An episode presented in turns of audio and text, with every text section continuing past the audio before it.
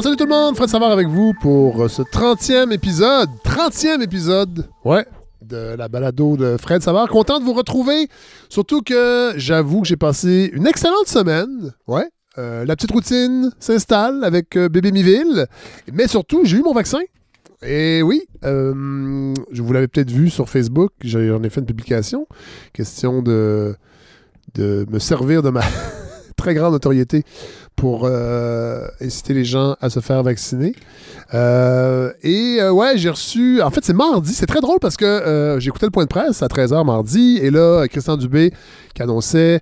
D'ailleurs, j'ouvre une parenthèse. Christian Dubé, qui est de loin mon personnage favori en point de presse. depuis plusieurs semaines, je le trouve calme, posé, clair moins politi politicailleux que François Legault, entre autres. Et euh, cette semaine, euh, c'est ça, mardi, je voulais le souligner parce que je suis souvent critique envers euh, l'équipe pandémique, mais je trouve que Christian Dubé, bien qu'il soit comptable, bon, je vais recevoir plein de courriels de comptable, mais ouais, je le trouve solide, clair, concis. ça fait du bien. C'est un petit vent de fraîcheur par rapport euh, au paternalisme de François Legault. Je sais qu'il y a des gens qui aiment ça, mais moi, c'est moins euh, ma tasse de thé. Donc, mardi, il annonçait qu'à minuit, le soir même, allait s'ouvrir les rendez-vous pour euh, les gens de 45 ans et plus qui voulaient recevoir le vaccin AstraZeneca. Et là, autour de 4h30, ouais, 4h30, je vois passer sur Twitter une publication de Jean, Jean-Sébastien Balleux, euh, qui est journaliste sportif à Radio-Canada, qui dit Je suis en train de me faire vacciner, euh, il accepte déjà les 45 ans et plus sans rendez-vous, et là, je fais ni une ni deux. J'enfile un coton ouaté parce que je t'en pas, j'embarque sur ma Vespa et je m'en vais au stade olympique. Et à ma grande surprise, oui, je fais la file euh, et finalement, au bout d'une heure, euh, tout est fait. Euh, vraiment bien rodé. Évidemment, c'est pas la première fois que le Québec vaccine, mais quand même, il faut le souligner quand il y a des bons coups. Alors voilà, première dose, pas eu trop d'effets secondaires. Et là, j'avais un coton ouetté et la manche ne se relevait pas ce qui m'a obligé à l'enlever pour recevoir mon vaccin. Et là, sur Facebook, entre autres, j'ai eu beaucoup de commentaires, et je dois l'avouer, souvent féminins. Euh, bon, il se met en chess, un autre, il se met en chess, il n'a pas compris, gna, Et là, je, c'était pas loin d'être du shaming, du body shaming, je dois l'avouer. Euh, ça m'a étonné. Ça, ouais, et euh, voilà. Alors, l'explication, c'est que j'avais un coton ouetté. la dernière fois que je me suis fait vacciner, je m'en rappelle plus. Euh, ça fait doit faire 5-6 ans avant le voyage. Alors j'avais oublié que euh, contrairement à une prise de pression où on peut le, on, a l'avant-bras euh, qu'on peut relever, j'avais oublié que ça allait sur l'épaule et voilà. Les gens, les m'ont prêté des mauvaises attentions, pensant que je voulais faire ma petite vedette et non, pas du tout. J'étais, les gens sont méchants, franchement, mais voilà. Alors, je suis. Je dois avouer que je suis parti 15 minutes, par contre, euh, avant, en fait. J'ai pas fait mon 15 minutes de, repos euh, par la suite parce qu'on était dans un coin du stade, beaucoup de personnes plus ou moins bien distanciées dans un espace mal ventilé et je me suis dit, hey, ça serait même maudit que j'attrape euh, la COVID par aérosol pendant que j'attends mon 15 minutes. Alors euh, voilà, euh, je suis parti, mais très content. semaine difficile, mais une pensée pour mes amis journalistes du Journal de Montréal. Semaine difficile pour le Journal de Montréal et là là. D'abord, il y a eu le scandale de la promenade Camille Lorrain. Vous vous rappelez, en début de semaine, le journal annonçait que Camille Lorrain, ce grand, ce grand politicien, n'allait pas avoir sa promenade à son nom et que c'était la faute de Projet Montréal, de Valérie Plante, du wokisme euh, de Valérie Plante. Et Isabelle Haché a fouillé le dossier pour se rendre compte que ce scandale était une invention de toute pièce des chroniqueurs du Journal de Montréal. Euh, c'est Martineau, en fait, je pense qu'il a donné la charge premier pour dire regardez comme c'est dégueulasse, on Montréal ne veut pas commémorer un homme blanc hétérosexuel, euh, c'est le, c'est le, les, les, inclusifs de Projet Montréal. Et bon, évidemment, tout le monde embarqué, toute la ribambelle de chroniqueurs du Journal Montréal embarqué. Et finalement, Isabelle Haché s'est rendu compte que c'était pas ça du tout. C'est qu'il y avait déjà un bout de rue qui portait le nom de Camille Lorrain à Montréal, dans l'est de la ville, et que c'était pas possible de baptiser un deuxième endroit. Finalement, bon, ça, ça, ça s'est réglé. Mais Isabelle Haché a bien démontré comment un scandale s'inventent de toutes pièces grâce à des chroniqueurs. Euh, et ça m'a bien fait rire parce que, bon, je, l'avoue, je suis abonné au Journal de Montréal. C'est pour ça que je vous en parle, parce que j'ai tergiversé, surtout qu'il y a eu en plus la une du variant indien avec la photo de Justin, Trudeau, de, Justin Trudeau déguisé en indien aussi, qui a rajouté à la mauvaise semaine au Journal de Montréal. Mais pour, pour, l'affaire de Camille Lorrain, ça m'a. Euh, écoutez, je suis.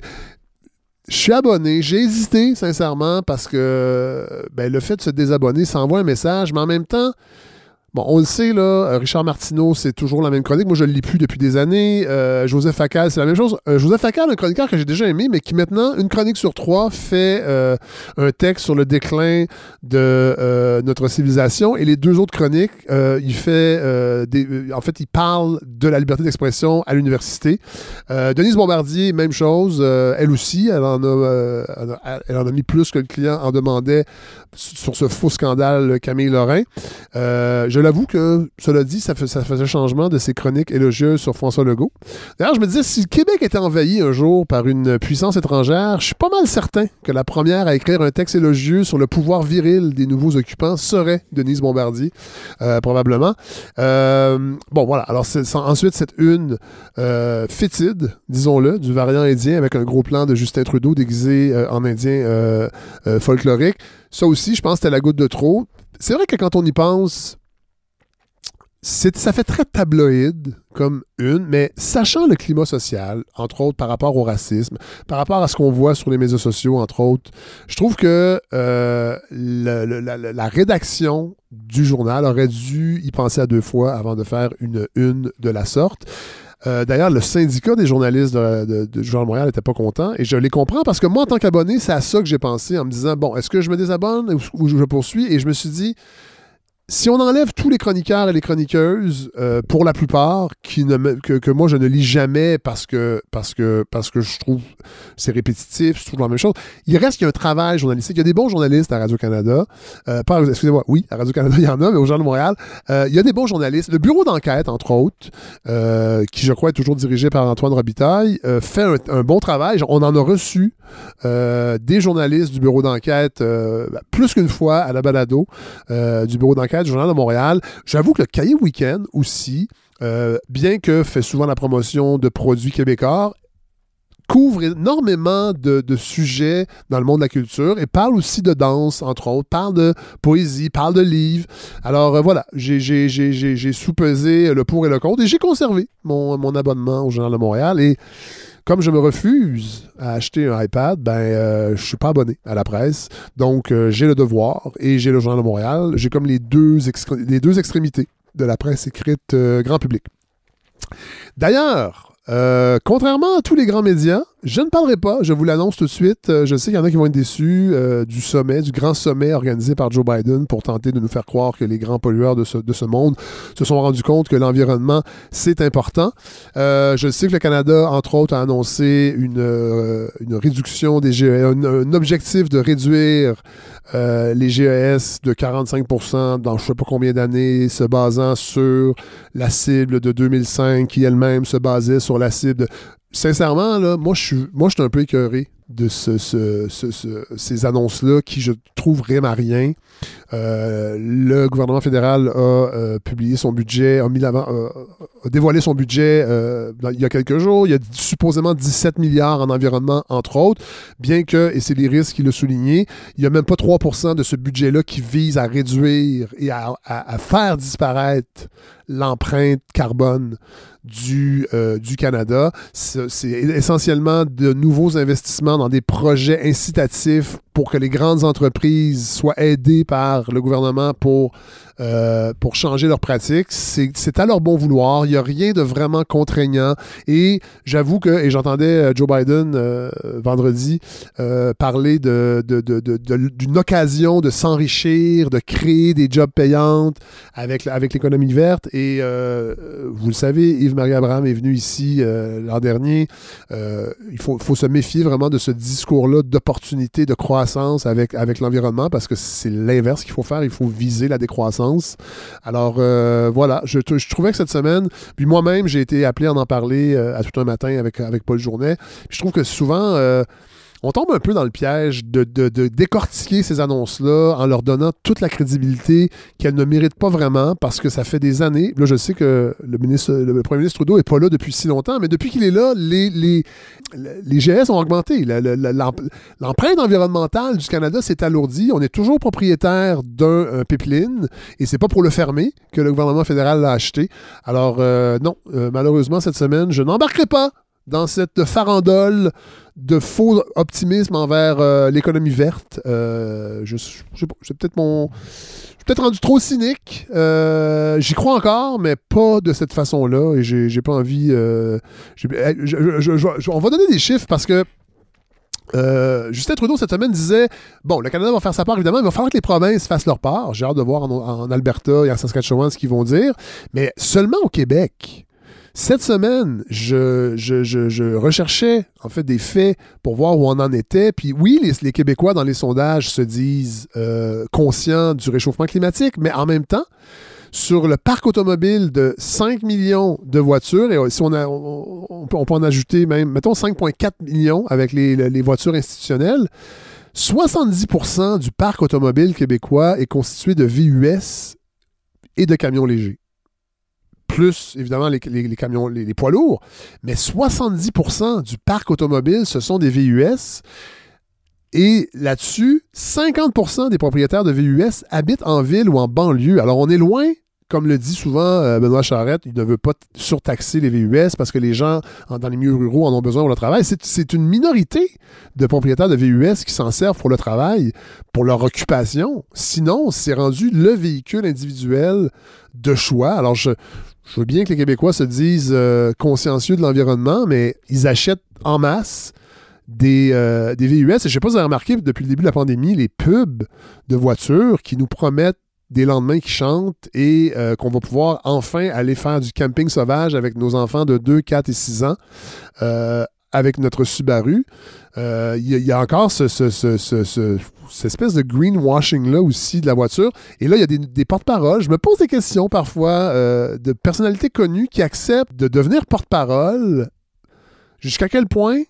Bon, là, je comprends que chacun a des comptes à payer, là, mais tu sais, des fois, je me dis, tu t'animes un show à TVA de couple qui, euh, qui, qui, essaie de se matcher. Euh, t'es comédien, puis là, en plus, euh, t'es, porte-parole pour, pour Kia ou Hyundai. ou jusqu'à Tu sais, je sais pas. J'ai, un petit malaise parce que je trouve que vous saviez, vous vous rappelez, c'est Olivier, Olivier Ducharme qui était venu nous en parler sur son livre de La voiture et la ville et qui disait on devrait peut-être éventuellement considérer les pubs de des voitures comme les pubs de cigarettes dans les années 80 et les interdire. Moi, je suis quand même rendu là, je pense, dans ma réflexion, mais bon, peut-être que peut-être que je suis trop euh, extrémiste. Euh, juste cette semaine, et d'ailleurs, on va en parler parce que ça va être une de nos invités, euh, Julie Bélanger, qui est, euh, euh, directrice de cabinet pour euh, la mairie d'arrondissement du Sud-Ouest, mais qui est spécialiste dans le domaine de l'événementiel et des politiques culturelles publiques. en fait, son CV est beaucoup plus large que ça. Et cette semaine, dans quelques instants, on va, aller lui parler de, du nouveau plan directeur du parc Jean-Drapeau. moi, je trouvais ça intéressant. C'est une réflexion qu'elle a fait sur Facebook en, ce week-end. Une longue publication vraiment bien écrite qui nous expliquait tous les, tous les enjeux de, comment une ville peut euh, se, réapproprier des espaces publics pour les offrir aux citoyens. Et on le sait, avec le parc Jean Drapeau, il y a eu une levée de bouclier, entre autres, de groupe CH, qui est Evenco, qui organise Oceaga, tout ça. Et bon, et quand la ville a annoncé euh, son plan directeur, les commentaires, et c'est Alexandre Shield du euh, Devoir qui le soulignait, parce que sur le site du Devoir, les commentaires de gens qui étaient outrés parce que la ville veut interdire l'accès aux au parc Jean Drapeau. Il y a des gens, je pense, qui étaient prêts à, même à s'immoler avec de l'essence sans plomb pour euh, se battre contre la guerre à l'auto que supposément pratique Projet Montréal. Alors, c'est pour vous dire comment on est loin euh, c'est pas des. Les, commentaires négatifs, là, c'était pas des cas isolés. On est encore loin, je pense, d'une vraie prise de conscience euh, environnementale au Québec, malheureusement. Donc, on va quand même parler de ça, euh, de, de, du, rapport qu'on a avec les grands événements, du financement public, comment ça fonctionne, comment il y a d'autres modèles qui existent en Écosse. Alors, on va faire ça avec Julie Bélanger. il y a François Carabin également, qui va venir faire sa deuxième chronique tout petit, tout jeune euh, François Carabin, journaliste métro, qui en fait est correspondant parlementaire au journal Métro, et qui va venir nous parler des 150 ans de la tribune parlementaire et de la place des correspondantes parlementaires euh, dans l'univers médiatique. Euh, vraiment, je sais que son premier passage avait, avait, eu beaucoup de bons commentaires, alors je suis content qu'on le retrouve. Mais nous commençons tout de suite avec Hélène Faradji qui a qui offre une chronique à mon petit Miville euh, et tous les petits Miville à venir sur euh, l'égalité des chances, euh, sur l'accès à une éducation de qualité. Alors voilà, on est prêt pour ce 30e épisode de la balado de Savoir. On va rejoindre tout de suite Hélène Faradji. Bon épisode tout le monde. Alors, ben, c'est toujours avec plaisir qu'on rejoint Hélène Faradji. Bonjour Hélène! Bonjour Fred, comment ça va? Ça va très bien. Ça fait longtemps qu'on sait pas. Ben, en fait, nous, on avait préenregistré un épisode sur euh, les films de char. Et euh, voilà. Alors, euh, de retour, j'ai eu peu de détails sur votre chronique, Hélène. J'ai bien hâte de voir qu'est-ce que vous nous ben préparez. Ben, je, je prépare l'arrivée de votre petit Miville. Ah. Et j'ai envie de vous dire, comme dans La vérité si je mens, Mazeltov, Fred. en fait, non, Papa Fred. Je pense que je vais vous appeler Papa Fred maintenant. Mon Dieu. non, mais pour vrai, c'est quand même une belle nouvelle. Ben oui. L'arrivée, l'arrivée d'un petit bonhomme, euh, tout flambant neuf, avec tout à faire, tout à écrire, tout à apprendre. Dans ce, dans ce monde chaotique. Exactement, mais c'est surtout pour vous et pour lui l'ouverture d'un champ de possibles qui est super excitant. Oui. Puis, ben, forcément, cette arrivée-là, elle teinte le regard de vos chroniqueurs et de votre chroniqueuse. Vous entendez mon sous-entendu, Fred? Oui. Ouais, ok. Euh, en tout cas, moi, ça m'a fait ça parce que depuis que votre héritier est né, ben, je pense à comment je vais pouvoir souligner tout ça sans que ça devienne une chronique où euh, c'est des gens qui se parlent et se félicitent entre eux. Mais je, je, voulais quand même le mentionner parce que sinon tout le monde va penser que j'ai pas de cœur et que j'ai pas de sensibilité. Donc, mais là, les astres se sont alignés. Parce que le sujet de ma chronique, plus les jours passaient depuis la divine naissance, bah, plus il m'est apparu clair. En fait, depuis les dernières semaines, depuis le début de l'année, depuis même le maudit 13 mars 2020, il y a comme un faisceau de conjonctures qui ne pouvait déboucher que sur un seul et même sujet, c'est-à-dire l'éducation qu'est-ce qu'on a en ce moment? La question de la ventilation, la question de la grève qui va peut-être ou peut-être pas avoir lieu de façon massive dans toutes les écoles du Québec, les conditions d'exercice du métier de prof, euh, l'université Laurentienne qui a été complètement ratiboisée, en tout, cas en français, euh, s'il vous plaît. Euh, la maudite question de la liberté académique, l'école à distance, la sortie du club Vinland de Benoît Pilon qui a été avorté après deux semaines à cause de la pandémie, euh, la naissance évidemment de votre divin enfant parce que il n'y a pas un seul parent qui ne veuille pas le meilleur pour son enfant et le meilleur ça passe forcément par une éducation qui est fun, variée, solide. Tout ça, ça m'a donné envie de vous parler de ce sujet qui est tellement 2021 et qui en fait est tellement 2021 parce qu'on est arrivé cette année à un point de bascule. Hein. C'est le moment, on le sent, où tout doit changer parce que depuis des années et des années, bah, on rafistole avec des bouts de ficelle, on met des band-aids sur des plaies ouvertes et on espère que ça tienne. Bah, surprise, Fred, surprise, ça ne tient pas. Mais non. Et là, évidemment, bah, dans cette chronique, on va pas essayer de donner des, des solutions magiques hein, pour que tout aille mieux dans le meilleur des mondes, parce que ni vous ni moi, Fred, n'avons de compétences particulières en pédagogie, en éducation, en gestion des finances publiques, sauf que on est tous les deux des parents. Et comme je disais, il y a bien une chose que tous les parents veulent, c'est l'égalité des chances. Ce qu'on ce qu'on veut, c'est que les enfants, ils aient le sentiment que oui, ils peuvent absolument tout faire, ils peuvent rêver. Et si en plus ils voient que leur prof est heureux ou heureuse, et eh ben souvent ils vont aussi vouloir devenir prof. Et j'ai eu envie qu'on écoute un extrait euh, d'un très très beau documentaire qui a été réalisé par Nicolas Philibert en 2002. Ça s'appelle Être et avoir.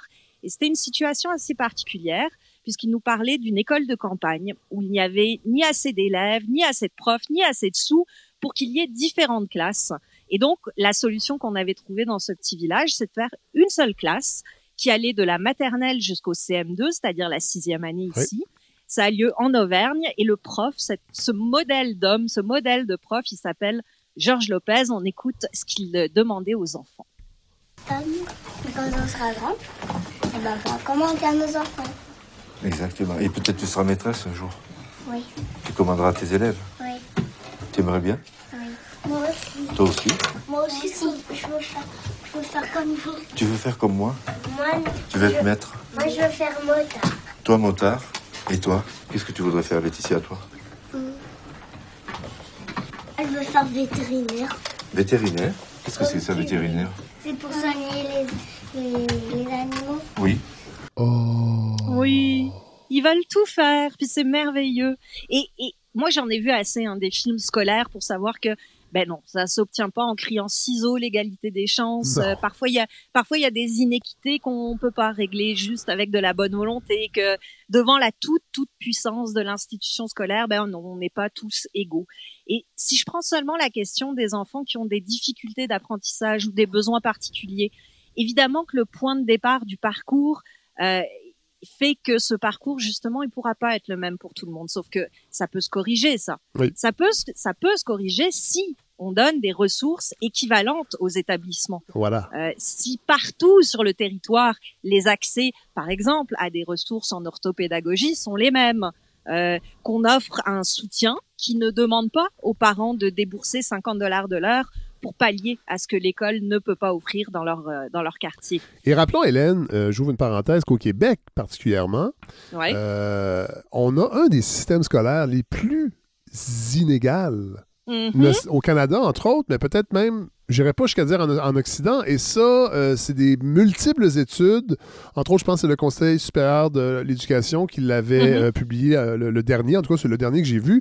On fera pas tout ce débat-là sur l'école privée, l'école publique, mais on le voit depuis le début de la pandémie. Ben oui. Les différences entre l'école publique et l'école privée, ne serait-ce que par rapport à l'autonomie. On parlait, vous, parlez de vous parlez de ventilation au début. On a laissé les commissions scolaires anglophones, entre autres, et les écoles privées gérer comme elles l'entendaient les.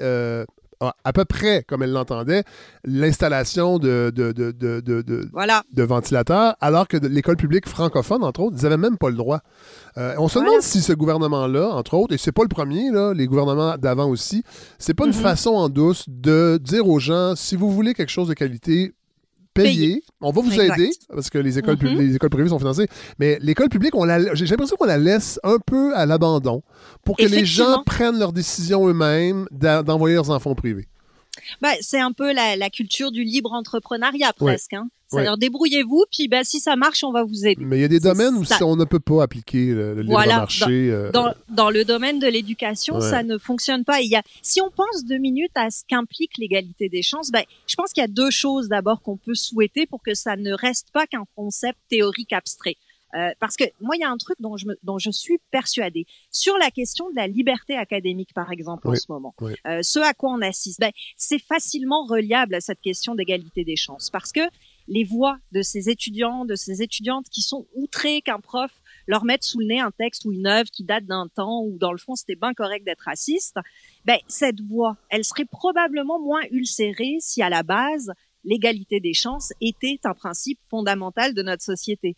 Parce que si on se sent exclu depuis le départ, si dès votre entrée dans le parcours scolaire, parce que vous vous appelez Y ou que votre couleur de peau est, Z, on vous dit, ben non, toi, tu vas avoir accès à une école qui est moins bien cotée. Toi, tu vas évoluer dans un contexte où tout va te rappeler que c'est les autres qui sont privilégiés. Ben forcément, quand ces enfants-là atteignent l'âge où ils peuvent exprimer des idées, des opinions, eh ben ils gueulent. Ouais. C'est normal. Ouais. Et ce qu'on entend en ce moment, évidemment, ça donne des situations ubuesques. Hein, et, et voyons qu'on va mettre au bûcher des œuvres. C'est absurde. Mais si on y réfléchit une seconde, on entend bien que cette souffrance, elle n'est pas causée par un bouquin ou un film.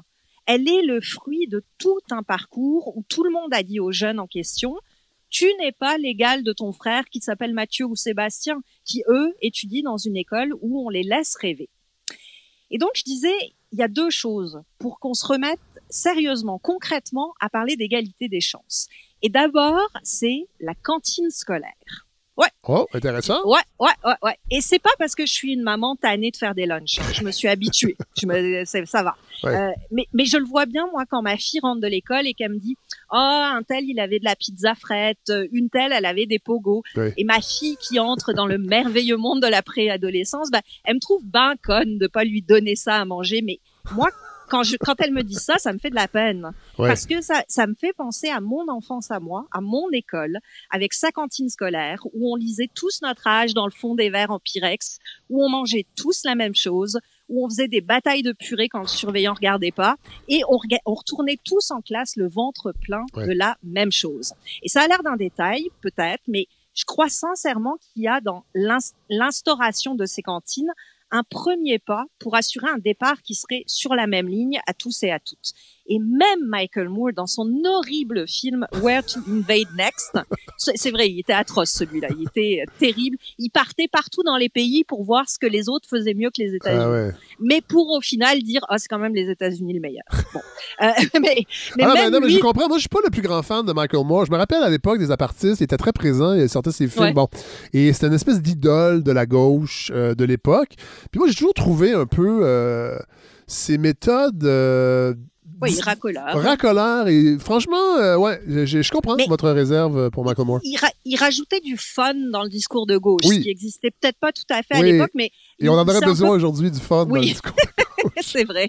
Mais bref, dans ce film-là, euh, il en revenait pas de l'impact positif qu'un truc aussi bête que des cantines scolaires avec de tout pour tout le monde pouvait avoir. On écoute un petit extrait. Does that look good to you? Non. Non. Pas ça surtout. We don't know what's inside this. C'est pas très équilibré. Non, non, non, non. Franchement, ça donne pas envie de manger. hein. Yeah, oh. I know. It's I know. It's like I'm showing you photographs on, in an episode of CSI here. Bah, euh, les pauvres élèves. You know it's bad when the French pity you. What's even more remarkable is that Chef Moniac spends less per lunch than we do in our schools in the United States. And this public school is not in a wealthy area. In fact, I got a hold of a copy of the menu from one of the poorest schools in one of the poorest towns in France. And this is what they're eating this month a filet of cod in a dill sauce, fennel and beef stew, moussaka, and a choice between a caramel or vanilla flan. Not to mention, there's at least one cheese option every single day. Ah, int- intéressant, sauf que euh, on, peut, on peut quand même présumer que le rapport à la nourriture de la civilisation française versus la civilisation américaine, je sais pas si civilisation est le bon terme, mais c'est c'est la base là, pour, la- pour, pour les différences qu'on entend. Parce que là, pour- Évidemment, parce Peut- qu'il leur montre des photos de ce qui est disponible dans les cafétérias Oui. américaines, donc des hot dogs, des burgers, Oui. ce que vous voulez. oui, oui. Puis là, euh, les Français sont terrorisés, ils en reviennent pas qu'on puisse manger ça. Sauf que Puis à la fin, non, mais à la fin, juste pour les gens qui, qui, qui ont peut-être pas bien compris, euh, il énumère, euh, Michael Moore énumère un menu dans une école Voilà. pauvre d'un quartier pauvre en France. avec de la moussaka, du poisson, Ouais. des fromages, etc., etc. des Sauf que des flancs, c'est vrai. Sauf que tout ça fait partie des impôts locaux qu'on pa- qu'on paye quand, Oui. quand on réside en France. Ça Oui, fait oui. partie de ce qu'on paye collectivement pour que les enfants partent avec la même base, Oui. c'est-à-dire une alimentation qui soit saine, équilibrée et qui répare certaines inégalités, Oui. évidemment. Oui. Parce que vous avez des enfants qui ne pourraient pas euh, venir à l'école avec ce genre de lunch. Euh, ça se pourrait pas.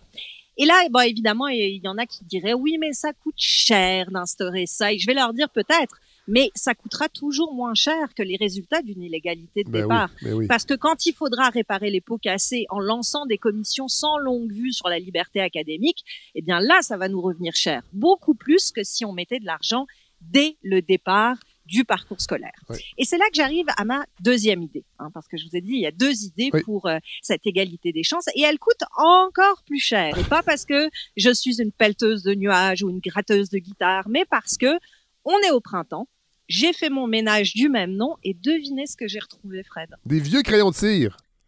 Entre autres, mais aussi mon carré rouge. Oh mon Dieu! Oh oui, mon bon vieux carré rouge en 2012 qui était devenu le symbole de la lutte étudiante pour Ouais. la gratuité scolaire. Ouais. Et si je pense que les cantines, c'est une bonne idée, pensez-vous que je suis pour que les universités ne coûtent pas un rond ou presque? Évidemment. Ben oui. Ben oui, évidemment. Et je me rappelle, moi, quand j'ai commencé à faire mes études en France, ça coûtait environ 200 dollars par année. Ça m'a fait un à- à choc. hein. l'université. Ça, ça m'a fait un choc quand je suis arrivée Ben oui, ici. ben oui.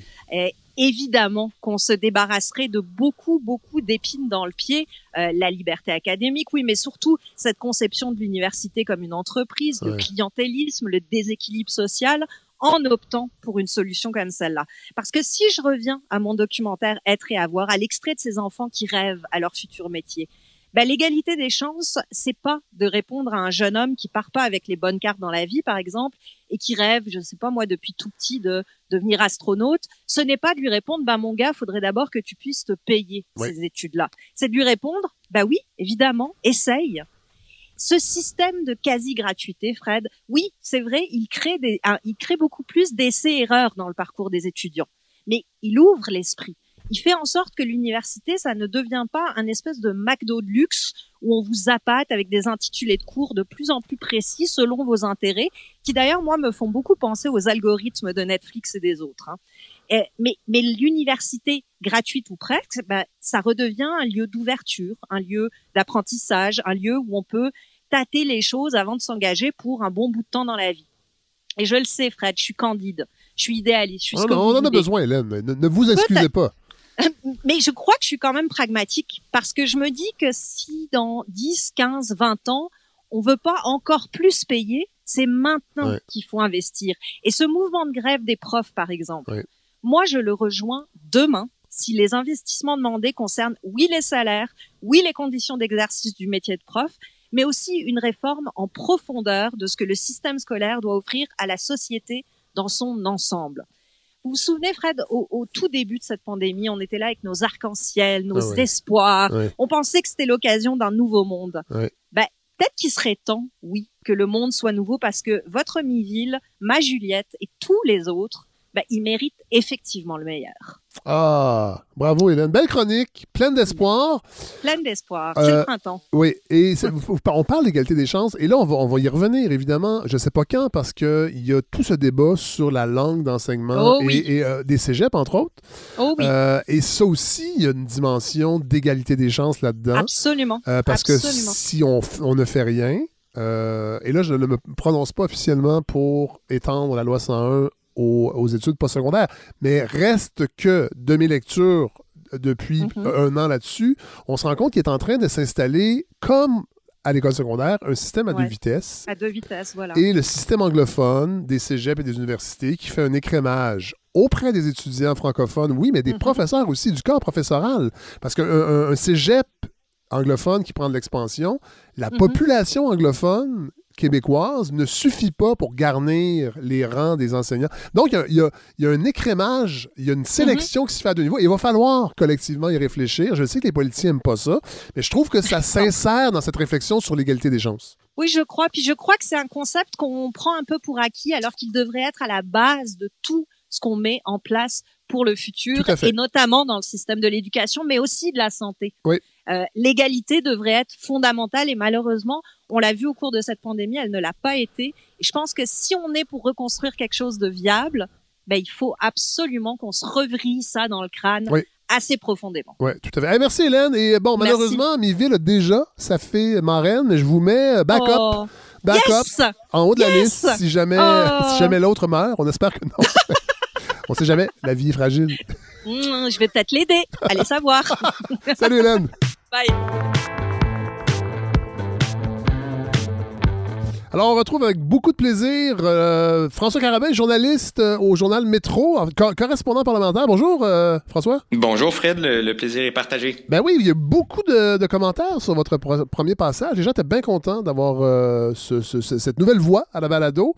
C'est gentil. Ouais, ouais. Je- Je, je me sens flatté. La prochaine fois, je vais vous les partager. Je vais vous les envoyer. Là, je les garde parce que je veux pas que je veux pas que l'équipe se gonfle la tête. Pas que ça monte à la tête. Ouais, voilà. vous nous avez proposé, ben, en fait, on, on s'est écrit euh, pour préparer cette chronique-là pour un sujet euh, vraiment intéressant. C'est un anniversaire particulier euh, qu'on a, j'ai pas vu beaucoup euh, en couverture dans les médias, c'est-à-dire les 150 ans de la tribune parlementaire. Oui, exactement. Euh, bon, la tribune de la presse, c'est peut-être pas connu pour tout le monde, puis il y a peut-être une que- raison aussi pour laquelle. Est-ce qu'on dit la tribune de la presse ou la tribune parlementaire? Alors, officiellement, le titre, c'est la tribune de la presse du Parlement du Québec, si je ne m'abuse. Oui, oui. Je ne veux pas me faire lancer des pierres, mais je crois que c'est c'est ça. Ouais. Euh, et donc, euh, bon, pour, la, pour ceux qui la connaissent pas, la tribune de la presse, c'est une espèce d'organisation qui représente euh, les journalistes qui sont accrédités euh, au Parlement du Oui. Québec, euh, qui les accrédite Oui. aussi, euh, qui défend leurs droits, leurs privilèges là, euh, devant euh, devant le méchant politicien. Non, mais sans, sans blague. Ah, ok. il y a- euh, il y a- mais c'est vraiment. C'est une organisation de défense. il y a un rôle un peu euh, syndical, là, mais sans, euh, sans, les sans être un syndicat de, euh, de base. Puis euh, c'est en quelque sorte, euh, ben, en fait, c'est une orga- organisation sans but luc- lucratif Oui. aussi. Oui. Euh, donc 150 ans, oui, c'est passé sous silence évidemment un peu avec la pandémie, Euh, mais c'est une organisation qui a été fondée en 1871 euh, au Parlement du Québec. C'est euh, bon évidemment le journalisme parlementaire est plus vieux que ça encore, là, euh, mais euh, au final c'est une organisation qui a été créée en 1871. OK. C'est c'est l'angle que je voulais aborder aujourd'hui. La présence des femmes à la tribune de la presse, des journalistes, euh, des correspondantes euh, parlementaires. Oui. Euh, je vais vous donner une petite devinette, euh, Fred. Euh, Là, c'est moi qui va vous lancer des ça a pris combien de temps, selon vous, que, que les femmes, qu'une première femme, disons, arrive euh, à la tribune de la Bon, presse? écoutez, euh, j'ai l'impression que. euh, je dirais les années 70. Vous êtes pas loin, pas loin. Ça a pris, au final, euh, à environ 90 ans. C'est Ok. en 1961, donc, Ah, ouais, OK. qu'une euh, qu'une première femme arrive à la tribune. Oui. Qui est? Qui est, puis là, vous avez peut-être entendu son nom déjà, la salle Evelyne Dumas, Oui. ça vous dit quelque chose? Oui, tout à fait. Ben oui. Ben, écoutez, la, la salle Evelyne Dumas, c'est une salle qui porte euh, ce nom-là depuis pas très longtemps, en fait, depuis 2018. Ça a été nommé donc en l'honneur de ou en mémoire d'Evelyne Dumas, Oui. qui est la première euh, correspondante parlementaire au Parlement du Québec. Il y a eu d'autres, il y aurait eu d'autres journalistes euh, avant qui n'étaient pas à temps plein. OK. Euh, mais son son histoire à Evelyne Dumas est particulièrement euh, impressionnante. En tout cas, pour moi, euh, elle, elle m'impressionne. Oui. Euh, euh, D'abord, elle, elle entre au, au Parlement à, à, tenez-vous bien, 19 ans. Ah oui. Ouais, mais ça, c'est l'époque où tout le monde était jeune. Hein? Ouais, non, on, a, évidemment. non, mais on a l'impression que les journalistes étaient jeunes, les politiciens étaient jeunes. euh, on regarde des séries télé de, un peu de ces époques-là. Les gens ont l'air d'avoir 48 ans, puis là, ils te disent Mhm. leur âge, ils ont 31 ans. Euh, tout le monde était jeune. C'est peut-être ça, hein, c'est peut-être ça. Mais en tout cas, ça m'impressionne toujours à Ben oui, 19 ans. Ben oui. Ceci étant dit, la Tribune de la presse, c'est quand même un- une organisation qui est jeune. là. Il y a beaucoup, euh, je pense que il y avait un livre, euh, puis d'ailleurs, je m'en inspire beaucoup pour cette chronique, un, un livre qui a été écrit par euh, Jocelyn Saint-Pierre, euh, qui rapportait en 2016 que euh, la moitié des, euh, des correspondants, correspondantes parlementaires avaient moins de 30 ans. Donc, Ah c'est oui. quand même euh, Mais- une organisation qui est jeune. Mais dis-moi, euh, dites-moi, Fran- François Carabin, est-ce que Mhm. c'est une assignation qu'on donne un peu, pas, pas, pas, euh, pas- qu'on on, on prend pas euh, ce, ce rôle au sérieux, mais est-ce que c'est le genre d'assignation qu'on donne à des jo- journalistes peut-être un peu plus jeunes, prêts, entre autres, à déménager? J'imagine qu'on n'a pas le choix, il faut se rendre à Québec pour suivre l'actualité. C'est un bon point. Euh, est-ce, est-ce que c'est quelque chose qu'on donne en début de carrière, la plupart du temps, à des journalistes? Mais c'est c'est ce que j'ai observé quand même là. Il y a beaucoup, euh, c'est pas tout le monde qui euh, est prêt à déménager, surtout quand on a fondé une famille, Oui. quand on est depuis plusieurs années, par exemple à Montréal ou dans un autre coin de pays. Oui. Donc, euh, je, je pense qu'il y a quand même euh, cet aspect-là. Moi, Oui. j'avais euh, relativement moins d'attaches, Oui. Euh, donc ça, ça a été plus facile de faire cette transition-là. Euh, mais donc, pour revenir à Evelyne Dumas, je, je voulais vous en parler aussi parce que euh, c'est- c'est une histoire particulière. Euh, elle va devenir aussi là, euh, rédactrice en chef du, du quotidien Jour. Oui. Et euh, bon, en gros, c'est non, non, en effet. Euh, je, vous- vais vous faire entendre euh, Jocelyne Richer, qui est euh, correspondante parlementaire ici au Parlement pour la presse canadienne, Oui. euh, et qui euh, m'a parlé de d'Evelyne Dumas. Ben, c'est une pionnière, très certainement. Puis je- j'ose à peine imaginer comment ça pouvait être à, à l'époque. Et à l'époque, en plus, il n'y avait pas de femmes députées ou ministres. Il y a eu Claire Kirkland euh, euh, début des années 60, et c'est- tout. Alors, euh, ça faisait figure d'exception. Mais j'imagine que ces femmes-là euh, se sont fait une carapace, ont un peu fonctionné, à développer quand même des, amitiés, des complicités probablement, et à faire leur place en, s'affirmant, puis peut-être parfois en serrant les dents quand il y avait des, euh, des remarques sexistes ou euh, des comportements euh, plus machos, plus difficiles, j'imagine que c'était pas toujours facile. François Carabin, juste un petit. Mm-hmm. Revenir un peu, une petite parenthèse sur le jour. On parle bien du journal fondé par le Parti québécois? Oui, c'est ça. C'est un journal là, qui avait une ligne éditoriale indépendantiste, si, si, je ne m'abuse. Dirigé par Yves Michaud, créé en 1974. Euh, mais en fait, il a duré deux ans. Parce qu'il y a eu euh, mhm. petite chicane entre la ligne éditoriale et ce que les gens Parti québécois voulaient en faire. Donc, Hélène Dumas a, été, euh, a dirigé ce journal-là. Mhm, absolument. Il a aussi dirigé La Terre de chez nous, là, si je ne me trompe ah, oui, Qui, existe, toujours. qui existe toujours. Voilà. Oui. Il a mieux, mieux résisté au temps, à l'épreuve du temps. et donc, donc voilà, vous, vous l'avez entendu, Jocelyne Richer, qui en parle euh, uniquement bien. Euh, il y avait Gisèle Galichan aussi, qui a été une correspondante parlementaire, qui euh, mentionne dans, dans, le livre là, de, de M. Saint-Pierre que je mentionnais plus tôt que après le passage d'Evelyne Dumas, c'est comme s'il y avait un peu moins de, de préjugés, de résistance euh, pour les autres, euh, les autres membres là, de, oui, parce de la cohorte. Elle, elle, était seule un bon bout de temps, mm-hmm. j'imagine. C'était un, un, peu un cas isolé en, 1961 d'avoir une femme correspondante parlementaire. Oui, tellement seul que, euh, bon, évidemment, c'est 20 ans après que les, les femmes aient eu le droit de vote euh, au Québec, ah euh, au provincial, euh, mais tellement seule qu'elle est arrivée, puis ça a été mentionné par Mme Richer plus tôt, elle est arrivée avant même euh, Marie-Claire Kirkland, euh, donc la première députée euh, du Parlement du Québec.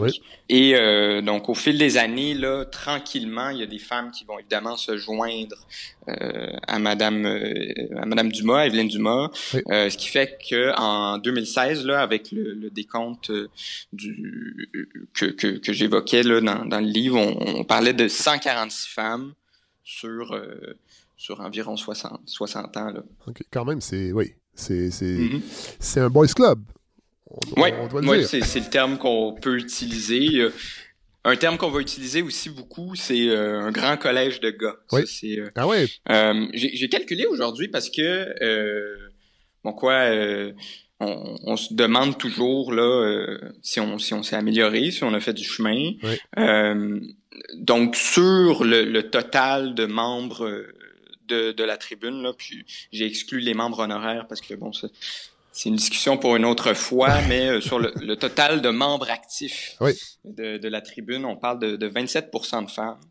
Euh, ça stagne là, depuis les dernières années, ça a été à 29% Là, je vous prends au dépourvu, mais dans, ouais. dans le corps journalistique hors Parlement, mm -hmm. est-ce que vous avez une idée de la proportion des femmes et des hommes?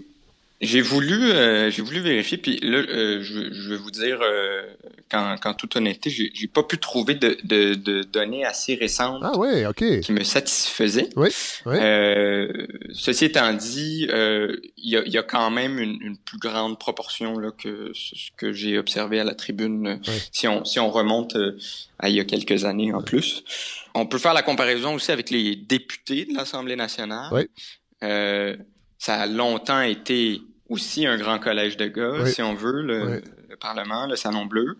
Euh, aux plus récentes euh, élections, il y a quand même eu une évolution. Là.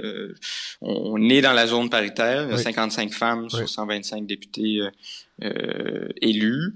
Donc, c'est 44% c'est quand même euh, un, un, pourcentage qui est euh, un peu plus respectable, si on oui, veut. Oui, cela dit, on est en zone paritaire et je vous lance la question parce que vous êtes à la, à la tribune, mm -hmm. vous, vous côtoyez les femmes euh, ouais. députées, ministres. Oui, euh, oui, le 44% est intéressant, mais est-ce qu'on peut dire que on a la même patience envers les femmes et les hommes en fonction?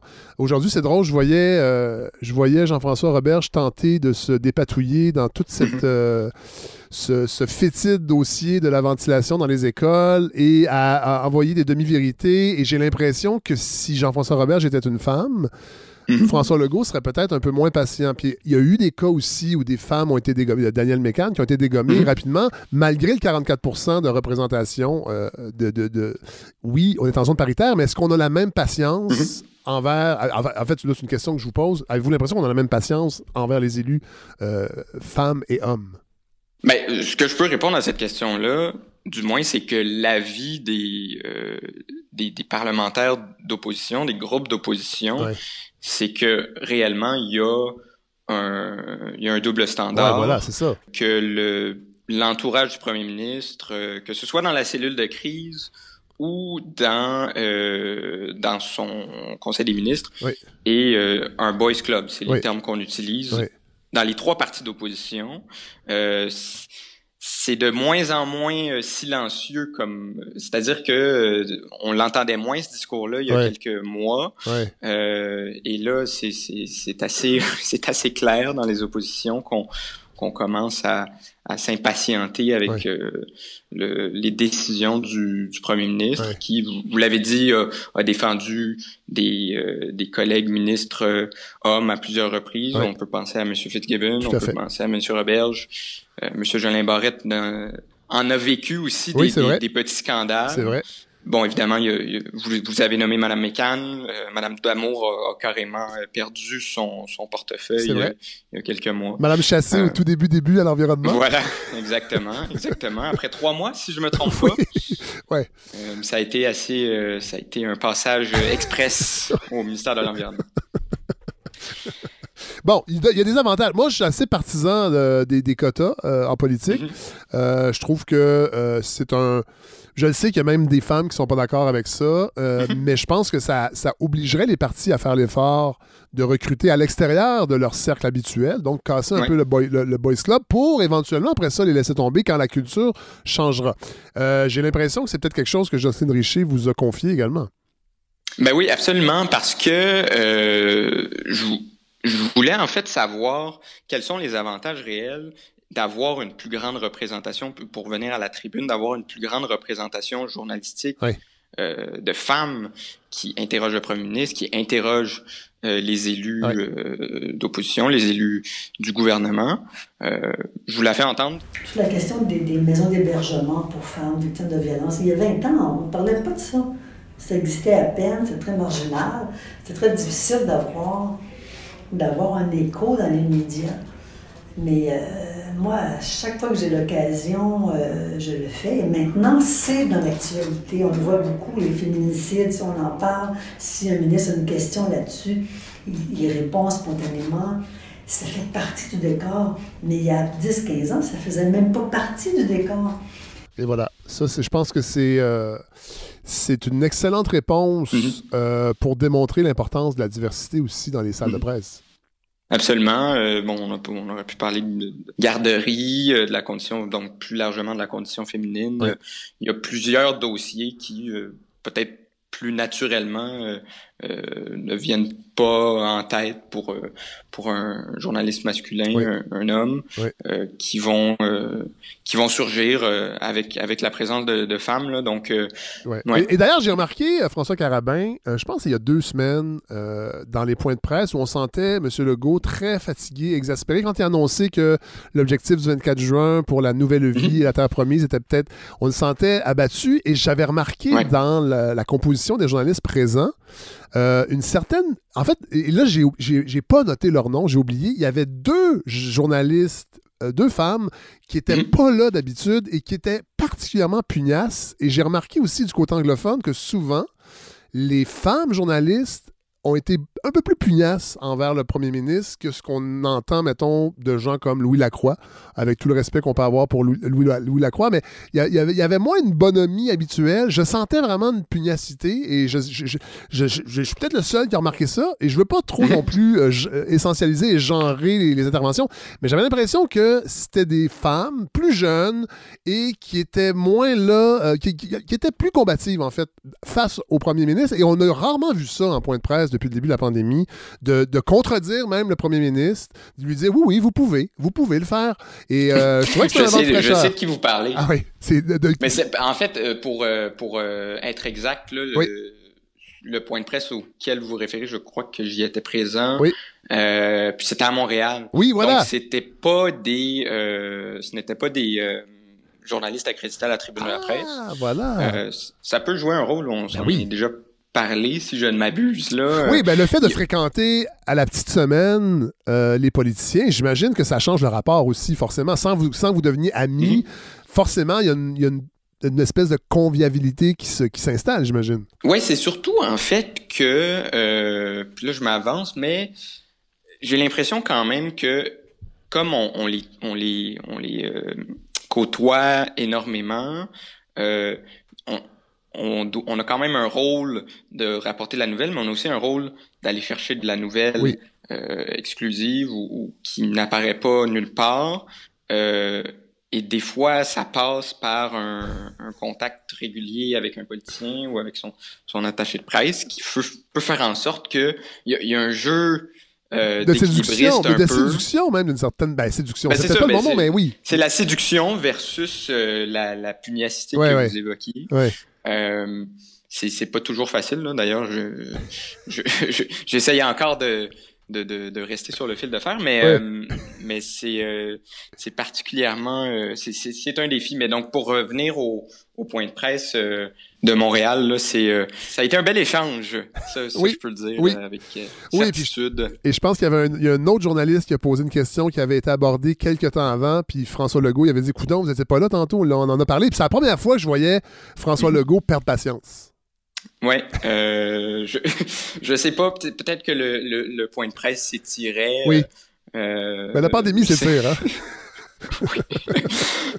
J'aurais pas aimé être dans les souliers de Non. ce journaliste, euh, Allez, boy, non, non. en toute honnêteté. C'est possible, j'aurais pu. Euh, en terminant, Je voulais euh, revenir un peu sur euh, la composition de euh, la tribune de la presse parce que, bon, évidemment, la tribune de la presse étant un, un- un organisme de représentation, il y a un conseil d'administration. Oui. Euh, et euh, pendant longtemps, encore plus longtemps, ça a été euh, dur de, de, de percer sa muraille, si on veut. La première femme qui euh, a été euh, élue, donc si on veut, à ce CA-là, c'est euh, euh, en 1960, dans les années 1970. Oui. Euh, on a eu un premier CA paritaire en 1994, mais depuis, ça s'est pas répété, ou on s'en est on s'en est rapproché, mais ça s'est pas répété. Ouais. Euh, Katia Gagnon est la première présidente de la Tribune de la presse. Katia. Gagnon qui euh, œuvre toujours euh, à la presse aujourd'hui. Ouais. Euh, et euh, donc aujourd'hui, si on, si on fait le calcul, c'est euh, un tiers du CA qui est représenté par des femmes. Euh, donc euh, encore aujourd'hui, euh, on peut on peut le dire, cette tribune de la presse euh, a été euh, reste un, grand collège de gars. ben, euh, les choses changent tranquillement, pas vite. J'ai l'impression. Tu sais, tantôt, on parlait de. Face à l'extrait de, de Jocelyne Richer, comment les, les sujets euh, abordés par des femmes vont différer un peu de ceux des hommes. Moi, je pense à Amélie Pineda, entre autres, au Devoir, qui, euh, qui a vraiment. Le Devoir, en fait, entre autres, sur les féminicides, a vraiment pris les devants. Je trouve que c'est. En fait, c'est des exemples qui démontrent comment la diversité est importante. Puis on va terminer avec ça. Je veux vous entendre parce que moi, pour être accrédité euh, à la tribune, est-ce Ouais. qu'on demande des, euh, des aptitudes particulières ou c'est seulement les, les journalistes qui, en fait, les journaux qui mandatent des journalistes et on les inscrit, euh, euh, on, les, on, demande l'accréditation. Est-ce que ça se fait automatiquement ou il y a des critères à, à respecter? Ça varie selon les médias qui sont présents à la tribune. Chaque média a un peu sa façon de, de faire. Je pense, par exemple, au, au- bon, Québécois est représenté à la tribune de la presse. Oui. Euh, donc, ils ont des bureaux à la Contrairement, tribune. contrairement au conseil de presse où ils n'y sont pas du tout. En Voilà. effet. On poursuit. Ouais, parce, parce qu'on enregistre ça le jour de la fameuse une. Oui, la fameuse une sur l'Inde. Oui, D'ailleurs, la réponse de Danny Doucet, le, le, le, patron, en fait, là, de, de- de la salle de presse, son, en fait, son titre exact. euh, Je pense qu'il est rédacteur en chef. Oui, rédacteur en chef, voilà, Jean toute réserve, là. Oui, voilà, vous avez raison. Qui a dit euh, notre, notre page frontispice exposait publiquement et on, et on ne peut plus clairement la décision difficile que Justin Trudeau doit prendre au sujet des frontières canadiennes et des vols arrivant de l'Inde. C'est assez. C'est assez poète-poète comme justification d'une une. euh, franchement, que vous en pensez, vous, en tant que journaliste, euh, de cette une-là? Je sais que c'est des compétiteurs, tout ça, mais. Ouais, ben c'est ça. C'est sûr que euh, je, vais faire preuve de, de mon devoir de réserve Oui. ici. Là. Ce que je peux dire, il y a des excellents journalistes euh, au Journal de Montréal et qui ne sont définitivement pas derrière cette décision. Voilà. Parce qu'il faut, il faut. J'ai vu des commentaires passer. Les gens disaient Ah, c'est du, du- du journaliste de bas étage. C'est un titre, hein. Faut, faut, Puis les journalistes, vous n'avez pas le contrôle sur les titres. Non, euh, ben, c'est-à-dire que, bon, évidemment, chez moi, peut-être un peu plus, Ouais. étant donné euh, le, euh, la, la taille de, mon médium, mais Ouais. généralement, non, c'est les rédacteurs en titreurs. chef, C'est les directeurs de l'information, Ouais. les pupitreurs aussi, là, qui est un terme beaucoup utilisé dans les médias, qui, qui vont décider là, de la mise en page. Et donc, souvent, un journaliste, on se réveille le matin, puis on va voir la une. puis, Ah ouais. c'est pas exactement peut-être le, De le- la dit- direction dans laquelle on, on s'en allait. Puis là, on dit tabarnak en prenant notre café. ah, c'est encore votre devoir, de, Exactement. c'est votre devoir de réserve. Hein? Vous ne dites pas le mot que vous dites le matin euh, quand le titre fait pas votre Voilà, exactement. Moi, je, je, je, je, marmonne dans mon café.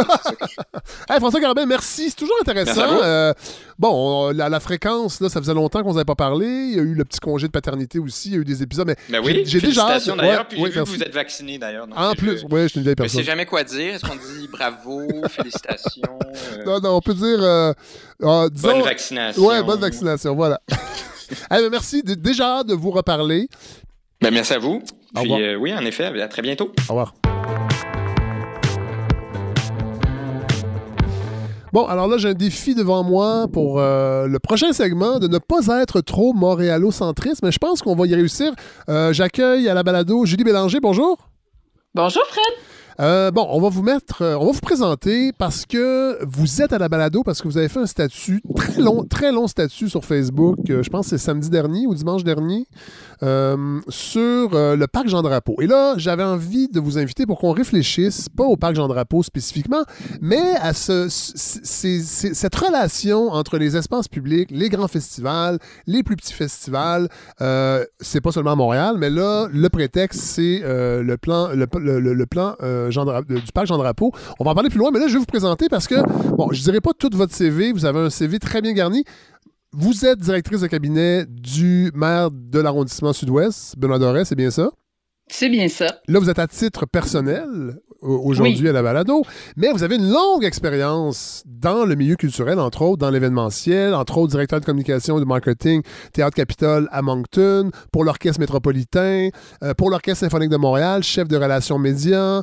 Euh, vous avez développé aussi, vous avez siégé sur des conseils d'administration, vous avez développé une expertise, en fait, euh, directement reliée à, à- à l'organisation d'événements et est-ce que je me trompe? Est-ce qu'il manque des, des- des éléments importants de votre, votre gigantesque CV, Julie Bélanger?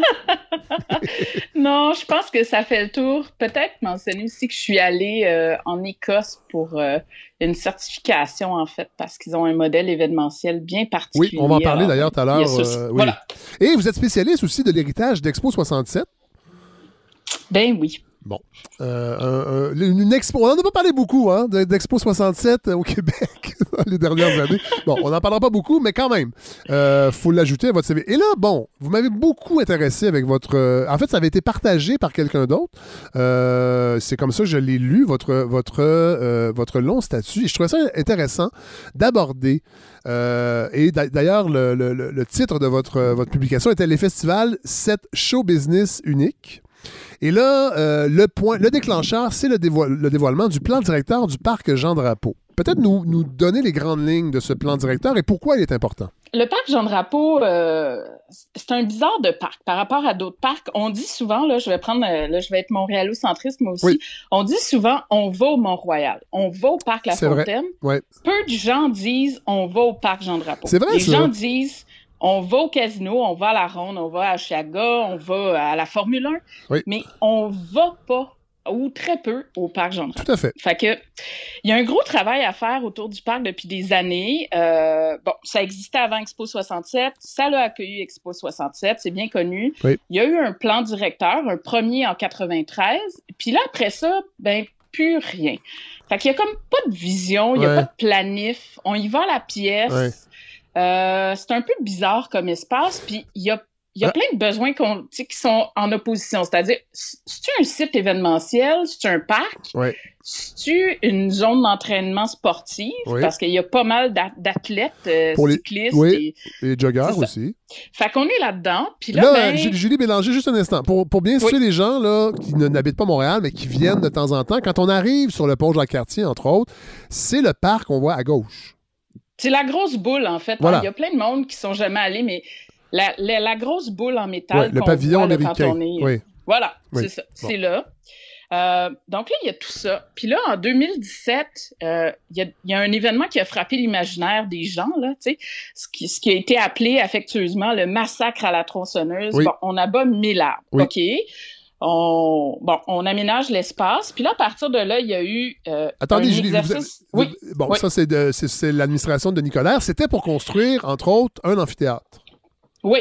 Pour... Qui répondait mieux aux besoins, hein, parce qu'on se souvient que les gens qui allaient voir des événements avant, il y avait les deux pieds dans l'eau Oui. quand il pleuvait. Oui. quand même. Mais c'est un amphithéâtre pour. Evenco.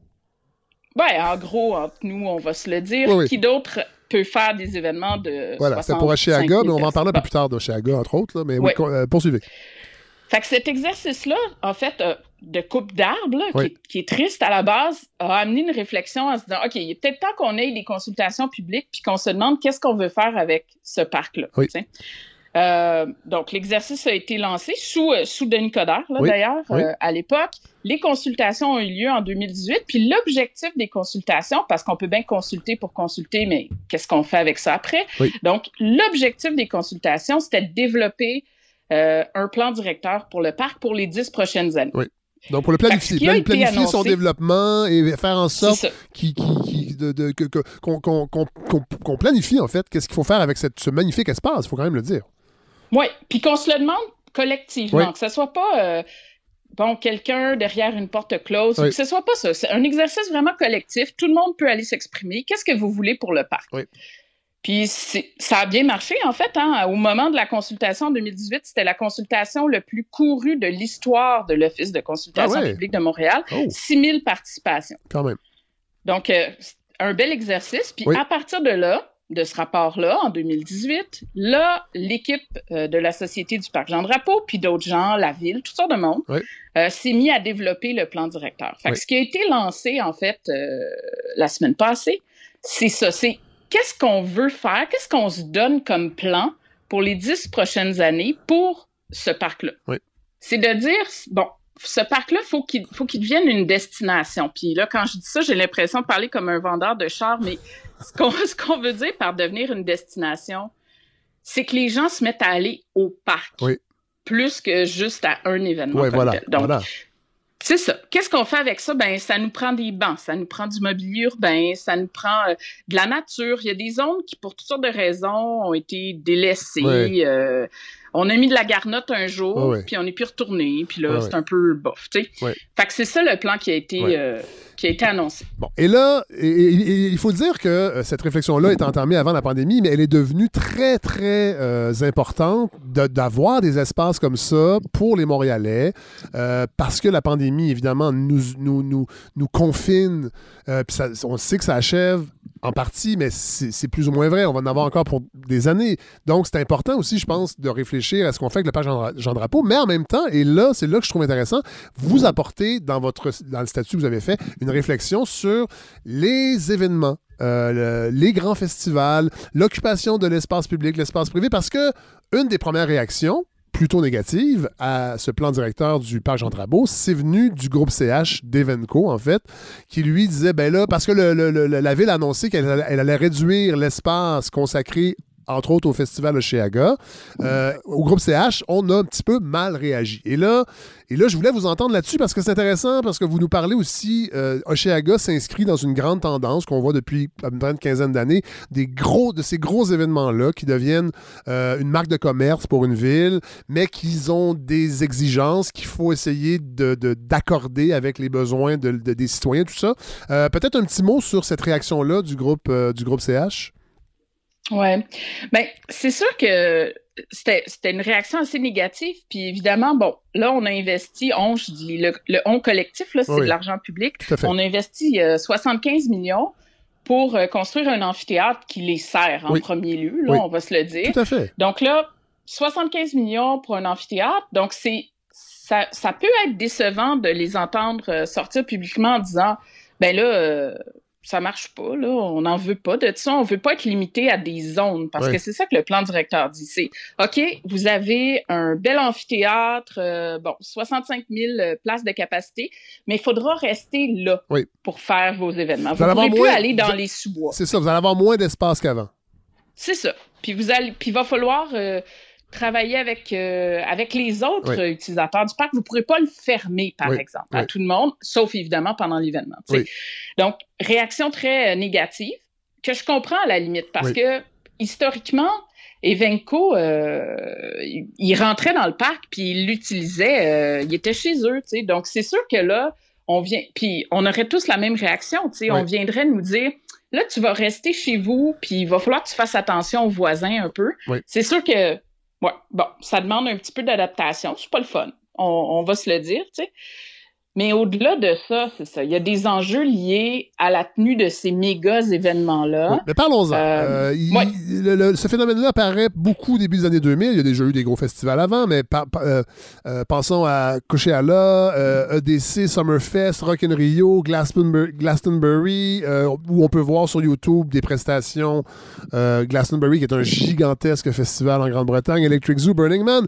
Donc, Oceaga s'inscrit dans ce, ce courant-là, qui a connu vraiment euh, une expansion euh, très, très grande depuis le début des années 2000. Oui, ça a explosé. Puis c'est exactement ça. Je veux dire, euh, en l'an 2000, le Chiaga n'existait pas, par exemple. Oui. Fait que on, on est vraiment dans cette, ce mouvement-là. Puis c'est cool aller dans un grand méga événement. On achète un billet. Oui. On n'a pas vraiment besoin de se demander euh, qu'est-ce qu'on va voir. On se pointe, puis on sait qu'on, je veux dire, tu sais, le moment où, le 45 minutes où il y aura quelque chose qu'on n'aimera pas, On peut se promener. ben, on, on ira se promener, tu sais, puis on reviendra, puis il y aura d'autres artistes après. Il y a quelque chose de super cool là-dedans quand même. Euh, bon, euh, Evenco, qui est maintenant euh, groupe CH, a comme actionnaire, entre autres, Live Nation, qui est vraiment une grosse compagnie. C'est que ça, ça s'est mondialisé, en fait. On a l'impression qu'Oceaga, c'est. C'est plus artisanal, mais ça a été beaucoup ça au début, mais pas du tout. Il y a, une, industrie mondiale du festival. Et, euh, est-ce qu'on peut, qu'on peut dire que c'est à cause de ça que euh, les conflits entre les utilisations des espaces publics entrent, dans le fond, en ligne de compte avec les intérêts des citoyens? Parce que, dans le fond, euh, les, les gens qui organisent Oceaga, oui, ce sont des Montréalais, mais en même temps, ça reste une très grande compagnie qui est là pour faire de l'argent. Oui, effectivement. Ben, c'est bien dit. Live Nation, par exemple, est coté en bourse. Bon, voilà. Donc, souvent, l'image qu'on se fait du festival, euh, tu sais, c'est, bon, un petit événement là qu'il faut soutenir, deux gars qui ont eu une idée Ouais. ou deux Et- filles qui ont eu une Ouais, idée. Et ça prend là, de l'expansion avec les années, mais c'est gérable. On ajoute des gens à l'équipe, mais là, c'est pas ça. Là. C'est vraiment une business mondiale. Oui. Puis Live Nation, euh, au- en plus, bon, c'est une compagnie américaine qui est cotée en bourse, mais euh, on a vu au fil des ans aussi des acquisitions étrangères. On l'a vu à Montréal. Oui. Euh, en Grande-Bretagne, ils sont propriétaires. en 2018, ils étaient propriétaires de 25% des grands événements. Britannique. Britanniques, Oui. exactement. Donc, il y a- il y, a vraiment quand même un mouvement important là, euh, de, de consolidation, puis de rachat, puis de... Et rappelons, de- Julie Bélanger, que Live Nation est actionnaire à 49% du groupe CH, Oui, exactement. Ça aussi, c'est... Puis c'est pas... euh, qui regroupe Evenco et Spe- et Spectra, donc Festival de jazz, euh, Francophonie. euh, une- Ah, et juste pour rire maintenant Ouais, aussi. juste parce pour que, rire, en- euh, l'île Sonic, EV Montréal, Oui. Mondial des Jeux, Montréal en lumière.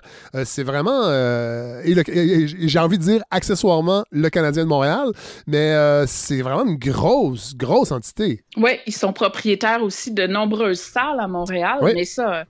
Donc, c'est c'est l'écosystème là, au complet euh, événementiel et festivalier là, où Live Nation a un grand intérêt. Puis, ben, au Canada, contrairement à d'autres pays, on finance, et au Québec en particulier, on Ouais. finance largement nos événements, puis c'est une bonne chose, Oui. évidemment.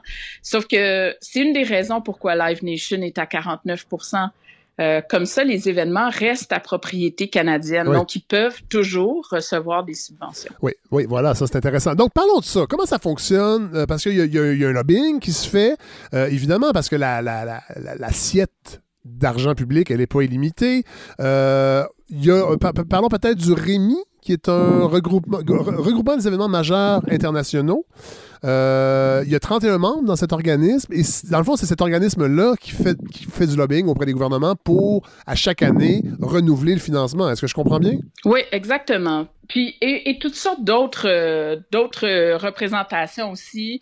Euh, bon, on peut penser dans les dix dernières années, l'enjeu de la sécurité est Oui. devenu majeur. Oui. Euh, avant, probablement que vous vous souvenez de ça, on allait à un festival, on n'ouvrait pas notre sac à l'entrée, Ben à on rentrait, puis bon, Non, voilà, ouais. donc là, euh, il y a toutes sortes d'enjeux maintenant. Fait Oui. Il y a tous ces enjeux-là qui sont propres à l'industrie événementielle. Ouais. Pour les gros joueurs, donc disons les 31 plus gros événements au Québec, effectivement, le Rémi les représente, fait une super job d'ailleurs de les représenter auprès des différents paliers de gouvernement pour euh, augmenter l'aide euh, disponible, Oui. évidemment, puis pour s'assurer que les programmes gouvernementaux répondent aux enjeux de ces Oui. grands événements-là. Et là, il y a le refrain qui a été créé également. Puis c'est là que je trouve ça intéressant qu'on n'est pas juste à Montréal parce que ça concerne aussi le refrain qui est le, re- le regroupement des festivals régionaux artistiques indépendants. Puis ça, il y en a dans toutes les régions du Québec. Euh, c'est constitué euh, l'été dernier pour être capable aussi d'avoir sa voix au chapitre. Parce que Là, on a parlé de la consolidation euh, de ces grands événements-là, mais là, il y a une nouvelle tendance depuis quelques années avec des festivals de niche. Est-ce qu'on peut le dire comme ça? Oui, absolument, exactement. C'est vraiment ça, des événements plus spécialisés, de niche, puis à plus petite échelle, Oui. justement. Bon, mais là, il y a, y a- y a- y a- il y a un certain choc parce que dans votre euh, long statut sur Facebook, vous disiez que, bon, là, les, les coûts ont explosé, on l'a dit tantôt, la sécurité, et là, avec la pandémie aussi, il y a des nouveaux coûts qui s'ajoutent, qui ne vont pas disparaître dans les prochaines années. Euh, y a dans... Comment ça fonctionne quand on organise un festival euh, pour aller chercher des fonds publics? J'imagine qu'il y a une partie, euh, puis vous le dites dans la section des, des- des- des- des modèles, là, euh, il faut qu'une partie de la programmation soit euh, accessible à tous. Ben, idéalement, c'est ce qu'on vise, effectivement, parce que euh, c'est de, c'est de l'argent public. Oui. Donc, c'est sûr que les pouvoirs publics veulent pouvoir se dire, bon, j'ai mis 500 000 dans cet événement-là, Oui. euh, mais ma population locale, incluant les gens qui sont peut-être un peu plus vulnérables, qui n'ont pas qui pas l'argent pour s'acheter Oui. des billets à 100 En ou salle. 150 Ouais, dollars. Eux peuvent quand même aller profiter de l'événement puis avoir une programmation euh, gratuite, Ouais. euh, souvent extérieure. Là, fait que ça fait partie du deal de mettre de l'avant qu'on a une programmation gratuite. Euh, Il y en Mais- a qui appellent ça de la médiation sociale. là, Ouais. c'est- Ou la même médiation chose, culturelle. Sauf que c'est pas le cas Ouais. pour tous les festivals, parce que dans le fond, il y a vraiment deux modèles. Il y a le privé. Entre autres, on parlait de Oshiaga. C'est un festival privé, en quelque sorte. Il y a à peu près rien de gratuit dans la programmation. Oui, exactement. C'est un site où on peut pas accéder. Donc, si on n'a pas de billet, on se pointe à la clôture, puis Ouais. c'est la fin. La Formule 1, c'est la même chose, Oui, par exemple. oui. Si on n'a pas de billet, pas d'accès à la Formule 1. Mais on peut aller sur la rue. Crescent. On peut aller sur la rue Crescent pour s'asseoir. S'asseoir sur une Ferrari. En fait, pas s'asseoir sur une Ferrari, mais se faire photographier à côté. Bon, ça, c'est le modèle privé qui, qui reçoit des fonds publics, là. Oui, Et il y a le modèle ça, public. Oui, exactement. Le modèle public, bon, évidemment, qui est sur la voie publique, généralement, là, Oui. au Québec, dans, je dirais, 95% euh, des cas, on peut penser à tout ce qui est à la place des festivals, par exemple. C'est Oui. un lieu public. Oui.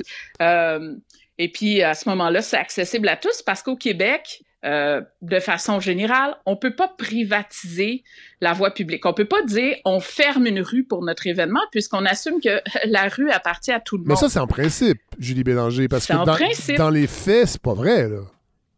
Dans les faits, euh, effectivement, il y a de plus en plus, depuis une vingtaine d'années, de cas d'exception, euh, des fois avec plus ou moins de succès. Oui. Euh, bon, on pense à la Formule E, là, par exemple, ça Oui. a pas été un grand succès. Euh, Puis à Montréal, il y a une exception notable depuis une vingtaine d'années, c'est le parc Jean-Drapeau. Voilà. Voilà. Puis au parc Jean-Drapeau, effectivement, on peut. C'est comme un compromis que tout le monde a fait, là, les gouvernements, l'administration, les événements. Au parc Jean-Drapeau, on peut fermer la voie publique. euh, On peut louer des espaces extérieurs. Oui, exactement. Tout à fait. On peut louer pour des mariages. On peut. euh, Oui, d'ailleurs, vous parlez d'un- euh, dans, votre, dans votre publication, euh, Julie Bélanger, vous parlez d'un grand mariage en 2013. Est-ce que, tout de suite, je me suis dit, est-ce que c'est Céline Dion avec Renan Gélil? Mais c'est pas ça. Hein? C'était pas avec la famille Desmarais, entre autres?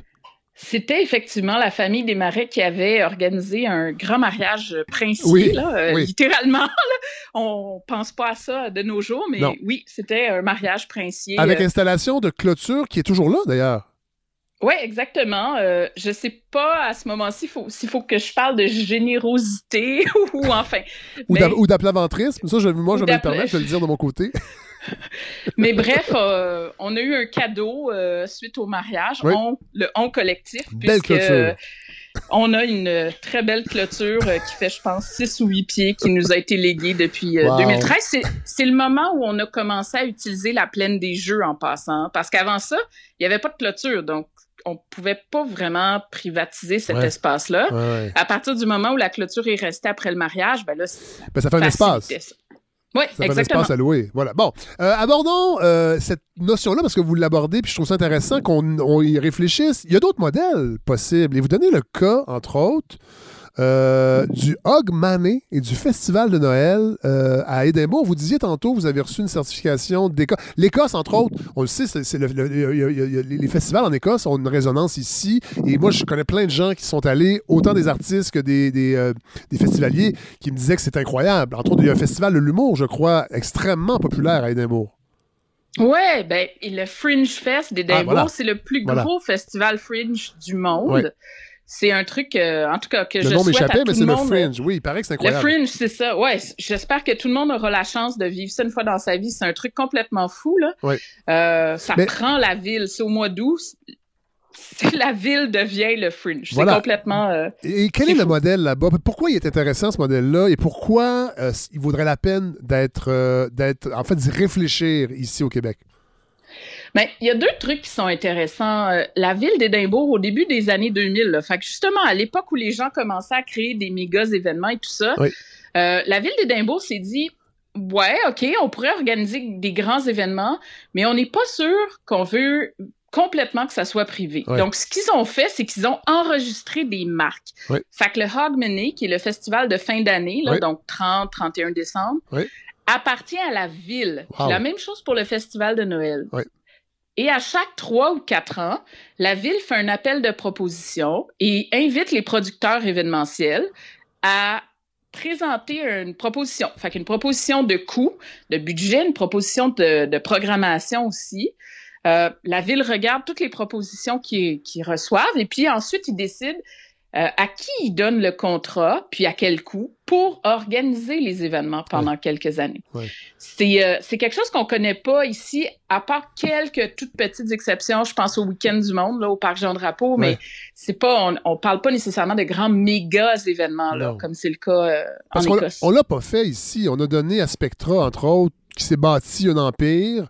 Je veux pas critiquer ça, là, parce qu'ils ont quand mm-hmm. même organisé des... Mais reste que Peut-être que ça aurait été intéressant à certaines années d'avoir d'autres personnes pour revitaliser ces festivals-là. On les a confiés à André Ménard et à Alain Simard qui ont, constitué Spectra. Et là, maintenant, euh, c'est le groupe CH qui a pris le relais. Mais reste que ça. On crée comme des espèces de petites baronnies ou des, vraiment des empires qui fonctionnent avec des fonds publics, mais qui, sans dire qu'ils font ce qu'ils veulent, mais ne proposent qu'un modèle, alors que le modèle à Édimbourg, en Écosse, où on fait des appels d'offres, ça permet de revitaliser peut-être des événements avec des nouvelles idées plus facilement qu'avec une même entreprise qui gère le même festival pendant des années.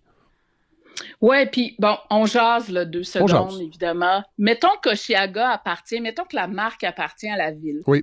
Ben, à ce moment-là, euh, on réaménage le site, on fait l'amphithéâtre, puis puis on n'a pas, on, n'a pas de risque de perdre un événement ou de menace de déménager. On dit, ben non, c'est correct, on va, OK, on fait avec. Oui, parce que, parce que le chantage, le chantage, on le voit avec le Grand Prix, entre autres, où on, demande 6 millions, c'est toujours pas réglé. au moment où on enregistre, il n'y a pas mm-hmm. eu de décision, mais on demande 6 millions de dollars pour ne pas perdre la franchise, entre guillemets, du Grand Prix de Montréal, mais ça se déroulerait à huis clos.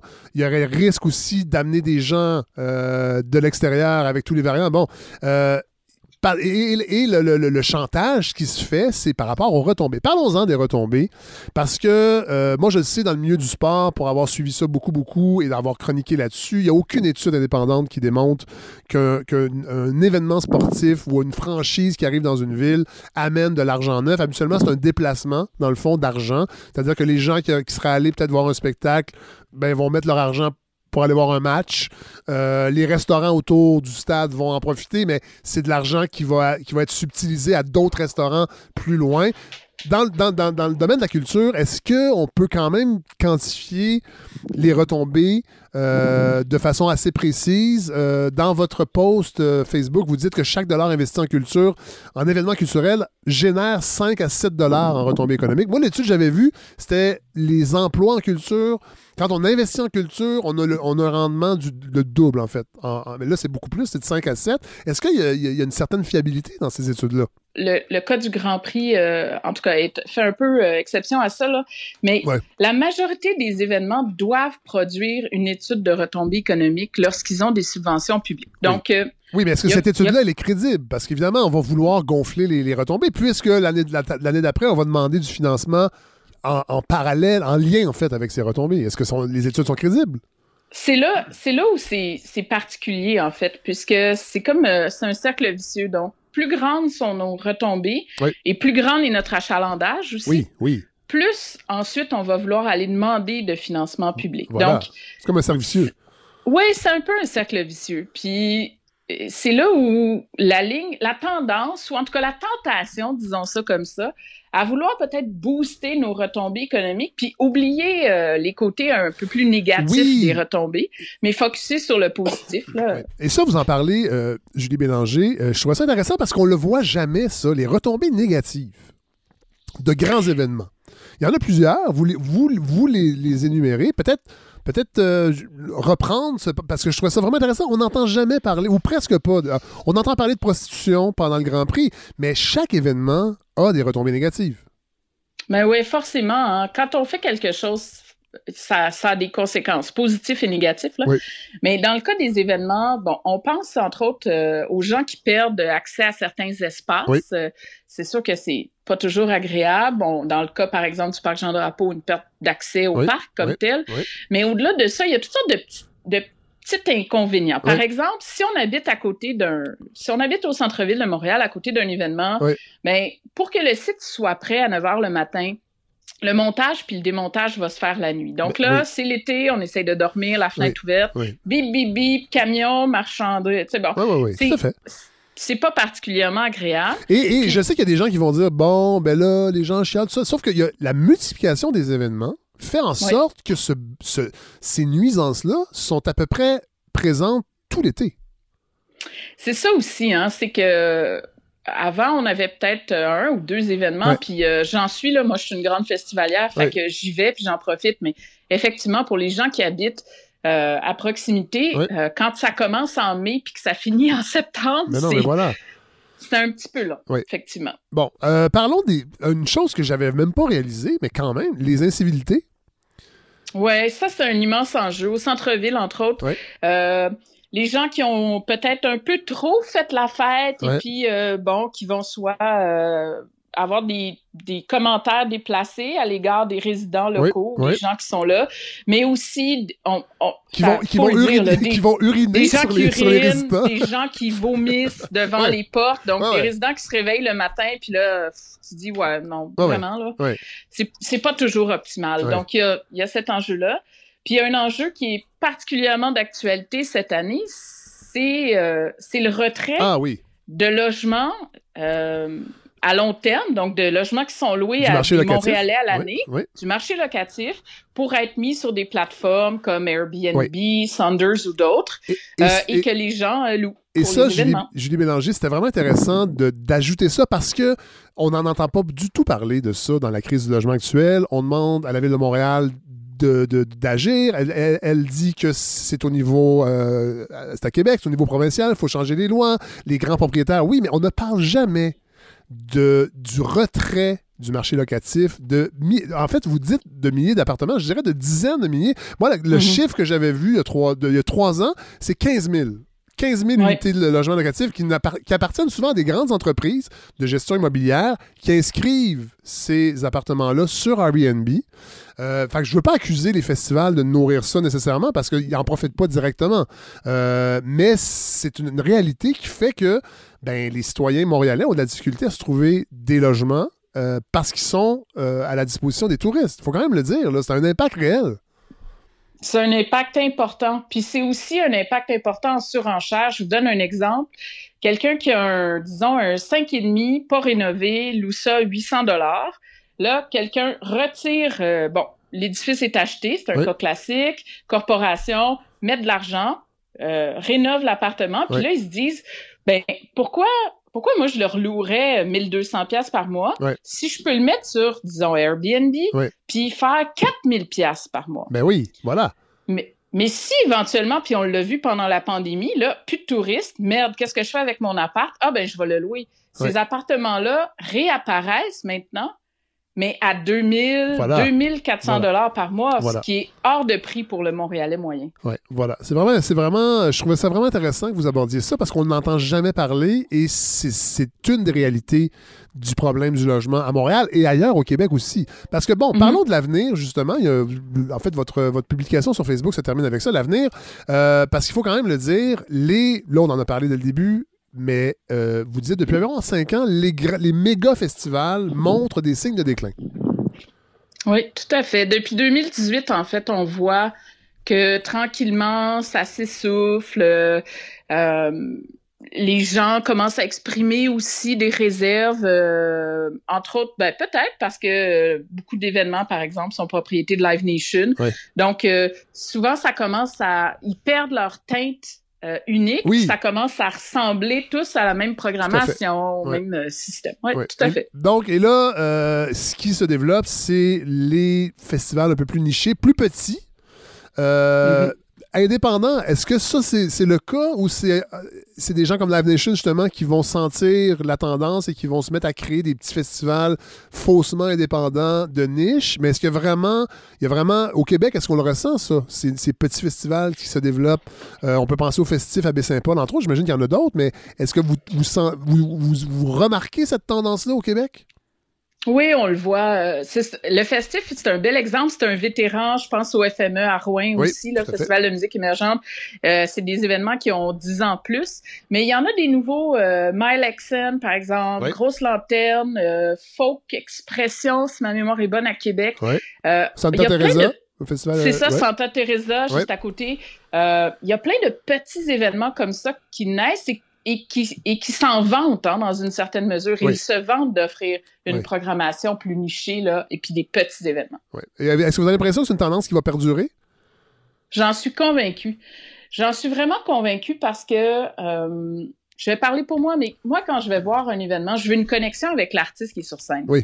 Je veux ce lien-là. Puis c'est sûr que l'effet de, de foule est cool. On est 65 000 dans Oui. une foule, c'est fou. Oui. Mais on n'a pas de connexion, là. Je veux dire, réalistement, l'artiste sur scène me verra pas particulièrement. je le verrai pas particulièrement. Ouais, ouais. Alors qu'il y a quelque chose d'unique vraiment à, par exemple, être dans un lieu inusité ou sur, ou sur le Sur l'eau. au sommet d'un immeuble Ouais. quelque part ou dans une grotte, puis dire Hey, j'ai vu, euh, bon, je dis, euh, je sais pas, j'ai vu. Louis-Jean Cormier, là. On, est, on était 25. Ouais, ouais. C'était malade. Ça a duré trois heures.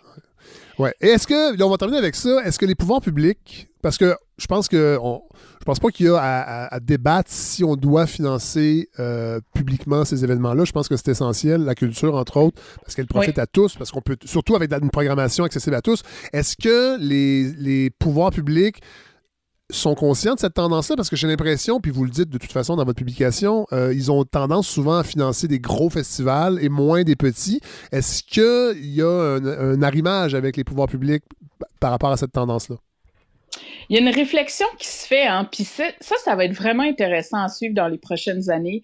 Les nouveaux programmes de subvention ont tendance, en fait, à dire aux événements, on va vous financer pour trois ans.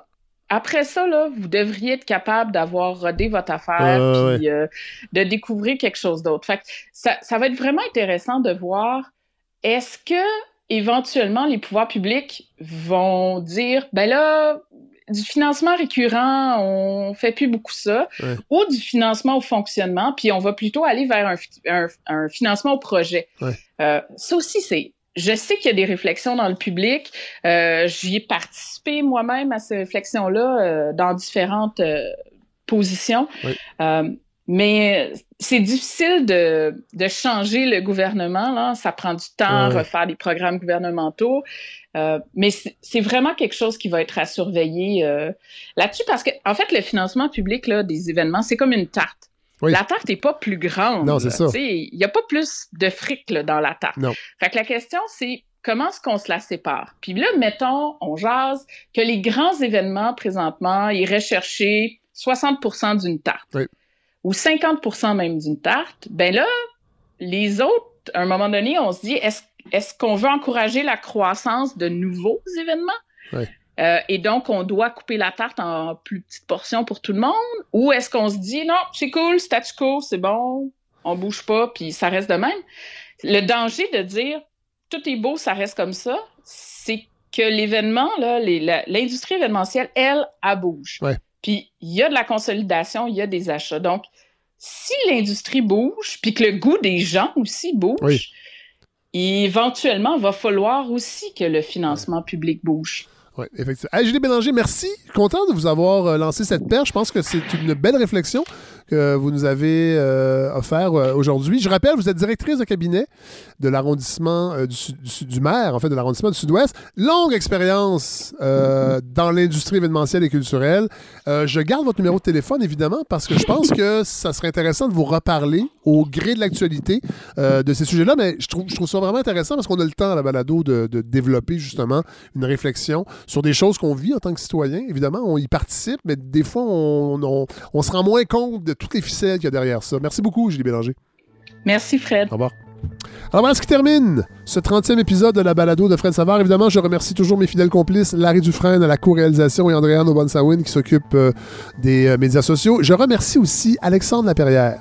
Je dois le, le remercier. Nouveau recherchiste à la balado. On est en train de s'apprivoiser et je suis en train, en fait, de- de- de- d'apprendre à déléguer et surtout à m'appuyer sur des gens euh, qui peuvent me donner un coup de main à la recherche. Et euh, Alexandre Laperrière le fait euh, très, très bien. Il m'a vraiment donné un excellent coup de main pour les entrevues cette semaine. Bon, là, je l'avoue, on devait avoir Maxime Saint-Hilaire, qui est, vous savez, on l'a déjà entendu à la balado, professeur de droit constitutionnel à l'Université de Sherbrooke, qui devait venir nous parler de la loi 21. En fait, il va le faire, mais vous savez, moi, quand je planifie les épisodes, je sais jamais euh, comment, co- comment les segments vont durer? Parce que, la balado, c'est, notre grand avantage sur les médias plus traditionnels et la radio, c'est qu'on a du temps. On a du temps, on n'est pas contraint à faire du 6-7 minutes. Alors, euh, avec Maxime, on avait convenu qu'il vienne nous parler de la loi 21. Le segment a duré tellement longtemps et la réflexion, elle est tellement intéressante, bien que euh, dense. on est même sorti un peu de l'analyse stricte du jugement euh, qui est tombé cette semaine sur loi 21 pour réfléchir plus philosophiquement, je dois, oui, je pense que c'est le bon mot, euh, sur le droit constitutionnel. Alors, j'ai- pris la décision d'en faire un épisode autonome qui sera disponible ce mardi matin. Euh, ce sera un épisode que vous allez recevoir euh, pour ceux qui sont abonnés et qui sera disponible sur toutes les plateformes de balado et sur le vraiment, c'est vraiment j'ai vraiment beaucoup de plaisir et c'est un sujet que je maîtrise tellement pas bien euh, que je suis content d'avoir quelqu'un comme Maxime euh, Saint-Hilaire qui est, prof, donc quand même pédagogue, mais c'est des sujets qui sont quand même difficiles à vulgariser jusqu'à un, certain point. Alors, euh, vous allez voir, c'est costaud, mais ça en vaut vraiment la peine. Donc, ça sera disponible ce mardi. Mais en attendant, je vous propose, pour terminer cet épisode, une petite mise en bouche de ce qu'on entendra mardi. Alors voilà, bonne semaine tout le monde. Et allez, télécharger ça, allez écouter ça mardi qui vient. Salut. Étant donné que la loi 21 ne prévoit pas de peine de prison pour des gens qui refuseraient de ne pas porter de signes religieux, prison, amende. Voilà. Il, il dit que ça peut pas relever du- de la compétence fédérale sur le droit criminel. Donc, donc, ça relève forcément d'une compétence provinciale et donc c'est forcément valide en- en- du point de vue du partage des compétences. Sauf que, bon, première erreur, c'est que c'est pas parce que ça ne relève pas de la compétence fédérale sur le droit criminel que ça ne peut pas relever d'une autre compétence fédérale. Et ensuite, quand il, quand il est rendu là dans le raisonnement et qu'il il rattache plutôt la loi à, à des compétences provinciales, et euh, bing bang, euh, si vous me permettez l'expression, Ouais. en deux très courts paragraphes, euh, il termine une analyse qui, sur plusieurs dizaines de pages, allait dans une autre direction. Fait que je pense qu'il y a comme il y a une faille là, où, euh, il y a au moins une faille dans le raisonnement. Je pense que ça, ça pourrait être un motif, euh, un motif d'appel. S'il y a un bras de fer entre les tribunaux et le politique, là, c'est pas les tribunaux qui vont avoir le dernier mot. Puis je pense qu'il faut éviter ce genre de, de bras de fer. Donc là, le juge Blanchard, il a, il a pas ici succombé là, au chant des sirènes. Je suis assez rassuré j'ai l'impression de devenir étudiant libre dans vos cours et de me magasiner une formation gratuite en droit constitutionnel. Alors là, je vais réécouter trois, quatre fois ce segment-là. Euh, Est-ce que je peux, est-ce que je peux me servir de ça pour essayer de vendre mon cours à mon public captif? Ben oui, tout à Euh, fait. Vous pouvez vous en servir.